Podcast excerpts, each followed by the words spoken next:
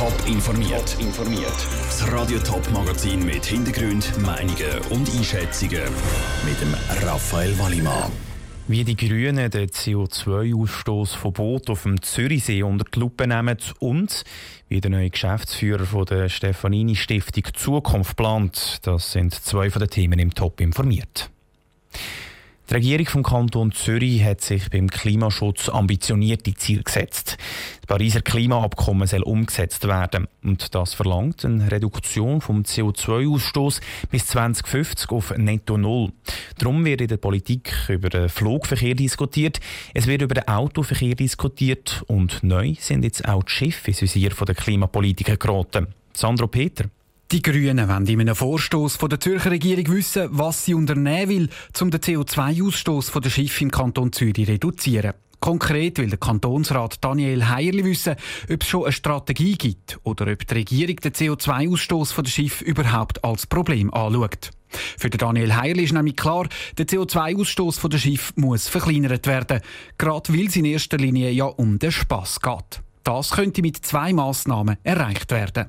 Der eine ist sicher, dass man könnte Diesel- oder Benzinschiffe auf elektrischen Antrieb umrüsten Das andere ist sicher auch, dass man generell müsste den Energieverbrauch abbringen Was bei Schiffen sehr viel ausmacht, ist, wenn man ein bisschen weniger schnell fährt. Das spart sehr viel Energie. Oder auch Segelboot statt Motorboot brauchen sei eine Option, so der Daniel Heierli. Bei der Zürichsee Schifffahrtsgesellschaft zum Beispiel sind im Moment zwei Dampfschiffe und zwölf Motorschiffe im Einsatz. Das modernste ist die Pantarei. Sie ist seit elf Jahren auf dem See unterwegs und auch sie ist ein Dieselschiff. Grundsätzlich hat der SVP-Fraktionspräsident Martin Hübscher nichts dagegen, wenn die Schiffe auf dem Zürichsee die neuesten Motoren überkämpfen. Aber der Kostendeckungsgrad von der Skifahrt ist schon extrem tief. Und da bin ich dann gespannt, wenn das mit einem Mehrpreis von den Tickets würde enden, ob dann die Bevölkerung bereit wäre, da wirklich tatsächlich mitzuzahlen. Weil man gesehen, wie heikel das ist mit dem Schiffsfeuerleiber. Die Regierung hat den Schiffsfeuerleiber eingeführt, um mehr Geld zu machen mit den Zürichseeschiff. Sie hatten dann aber wieder abgeschafft, weil immer weniger Leute sind Schiff fahren. Was die Regierung zu der Reduktion vom CO2-Ausstoß sagt, erwartet die beiden Politiker gespannt. Die Regierung hat für ihre Antwort drei Monate Zeit. Der Beitrag von Sandro Peter.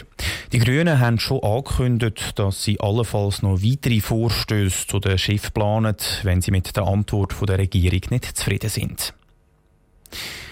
Bruno Stefanini, ist ein Name, der in Winterthur vor allem mit günstigen Wohnungen in Verbindung gebracht wird. Der ehemalige Immobilienkönig hat sich aber nicht nur im Immobilienbereich breit gemacht. Er hat jahrelang auch historische Kunstgegenstände gesammelt und eine Stiftung gegründet, wo die Kunst verwaltet. Die Stiftung hat seit eineinhalb Monaten einen neuen Geschäftsführer, Vivien Sasso.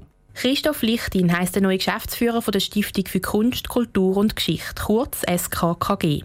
Der Bruno Stefanini hat die Stiftung 1980 gegründet. Mittlerweile ist der Bruno Stefanini gestorben, die Stiftung bleibt aber erhalten. Der Christoph Lichtin, der vorher noch für den Kanton Luzern diverse Kunstprojekte geleitet hat, ist fast ein bisschen überwältigt von den Dimensionen der Stefanini-Sammlung. Es ist einfach die schiere Masse, die zu bewältigen ist. Also eine Sammlung mit fast 100'000 Objekten. Wir sind am Erfassen, am Inventarisieren, aber auch die ganze Lagerung ist ein grosses Thema. Wo soll die Sammlung eigentlich aufbewahrt werden? Wir die Förderung neu ausbauen. Es sind also ganz grosse Themen, die wir jetzt anreissen. Die Sammlung hat Werke von Künstlern wie Giacometti, Hodler Adler und Anker. Aber auch Alltagsgegenstände von berühmten Persönlichkeiten, wie zum Beispiel am Napoleon sein Bett, sind Teil der Sammlung. Was aber der Christoph Lichtin am meisten verblüfft, ist etwas Unerwartetes. Zum Beispiel es gibt hunderte von geschmiedeten Schlössern von alten Häusern, wo man denkt, ja, wieso hat man das überhaupt? Und das finde ich total faszinierend, wenn ich mir vorstelle, der Bruno Stefanini hat mehrere hundert Gebäude gehabt. Mich interessieren eigentlich vor allem die Zusammenhänge zum Stifter selber. Was hat ihn getrieben, über Jahrzehnte so eine Sammlung zusammenzustellen? Der Christoph Lichtin übernimmt die Stiftung nach einer turbulenten Zeit. Um den Nachlass von Bruno Stefanini hat es einen jahrelangen Rechtsstreit gegeben. Das ist aber eine abgeschlossene Geschichte, sagt Christoph Lichtin. Die Herausforderungen sieht er vor allem beim Weiterführen von der Sammlung von Bruno Stefanini. Er hat ganz klare Präferenzen gehabt, auch historisch. Also es hört eigentlich bei den Kunstsammlungen so um 1950 um auf. Er selber hat dann eigentlich so ein bisschen wie einen Stopp gemacht und das ist eigentlich die grosse Frage. Also was fehlt denn? Was ist denn vielleicht 1980 wichtig gewesen? Und ist das eine Option für uns, um diese Lücken zu schließen? Das ist die ganz grosse Frage. In Zukunft wird die Stiftung auch mehr für die Kunstförderung machen. Das heisst konkret, sich bei Kunstprojekten einzusetzen, die nichts direkt mit der Stiftung zu tun haben. Der Beitrag von der Vivienne Sasso. Die Stiftung überlegt sich jetzt, in welcher Form Kunstsammlung kann ausgestellt werden kann. Pläne gibt es noch nicht. Ausgeschlossen ist aber, dass es ein eigenes Museum gibt. Alles rot-weiß. Schelm, Trikots und Kappen. Wahre Fans vom FC Winterthur sind bestens ausgerüstet und können alle Fangesänge auswendig. Fanliebe geht weit, aber geht sie bis unter die Haut? Wenn es nach einer Aktion vom FC Winterthur vor dem Spiel gegen den FC Wiel am Samstag geht, dann ja, Andrea Blatter. Bist du wirklich sicher? Das hast du dann im Fall für immer? Oder stell dir vor, wie das mal aussieht, wenn du alt bist. So Kommentar hat ziemlich sicher jeder oder jede, die sich schon mal ein Tattoo stechen lassen hat, auch schon gehört. Weil Tattoos sind für immer und ewig. So heisst darum auch die Aktion vom FCW zusammen mit dem Tattoo-Studio Freibüter zur Winterthur. Wir nehmen unser Tattoo-Material mit und liegen und wir bringen einige Motive und Flashs bringen wir mit, die wir vorbereitet haben. Und da können die Leute sich Fan-Tattoos aussuchen, gell? Sagt Thorsten Polomski von Freibüter Tattoos. Aus insgesamt um die 20 verschiedenen Vorlagen für die FCW-Tattoos können die Fans aussuchen.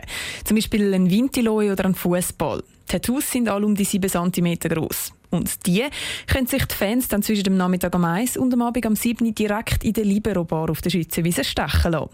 Kostenpunkt für so ein Fan-Tattoo liegt bei 200 bis 300 Franken. Das Geld kommt komplett in den Verein. Also da nehmen wir gar nichts von. Ich glaube, das ist eine Herzblutaktion. Wir sind aus Winti, wir treffen gern viele Leute aus Winti. Vielleicht ist es auch Werbung für uns, aber in erster Linie ist es ein Winti-Ding. Das ist so eine Herzensangelegenheit. Und das soll es eben auch für die Fans sein. Wenn schon die Fans also so viel Liebe für ihren Verein zeigen, dass sie sich sogar das Logo stechen lassen, dann machen das die Spieler und der Trainer ja sicher auch, oder? nein, ich habe das auch noch nicht mitbekommen. Leider nein, aber vielleicht haben wir ein anderes Mal Gelegenheit dazu.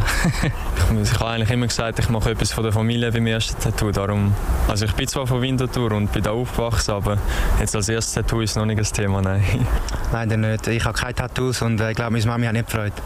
Die Spieler und der Trainer vom FC Winterthur laufen also am Samstag trotz aller Clubliebe eher nicht mit dem FCW unter der Haut herum. Aber der eine oder andere Fan vielleicht schon. Egal, ob dann die Mami Freude hat oder nicht. Der Beitrag von Andrea Blatter. Das Spiel auf der Schützenwiese gegen den FC Wiel ist dann am 6.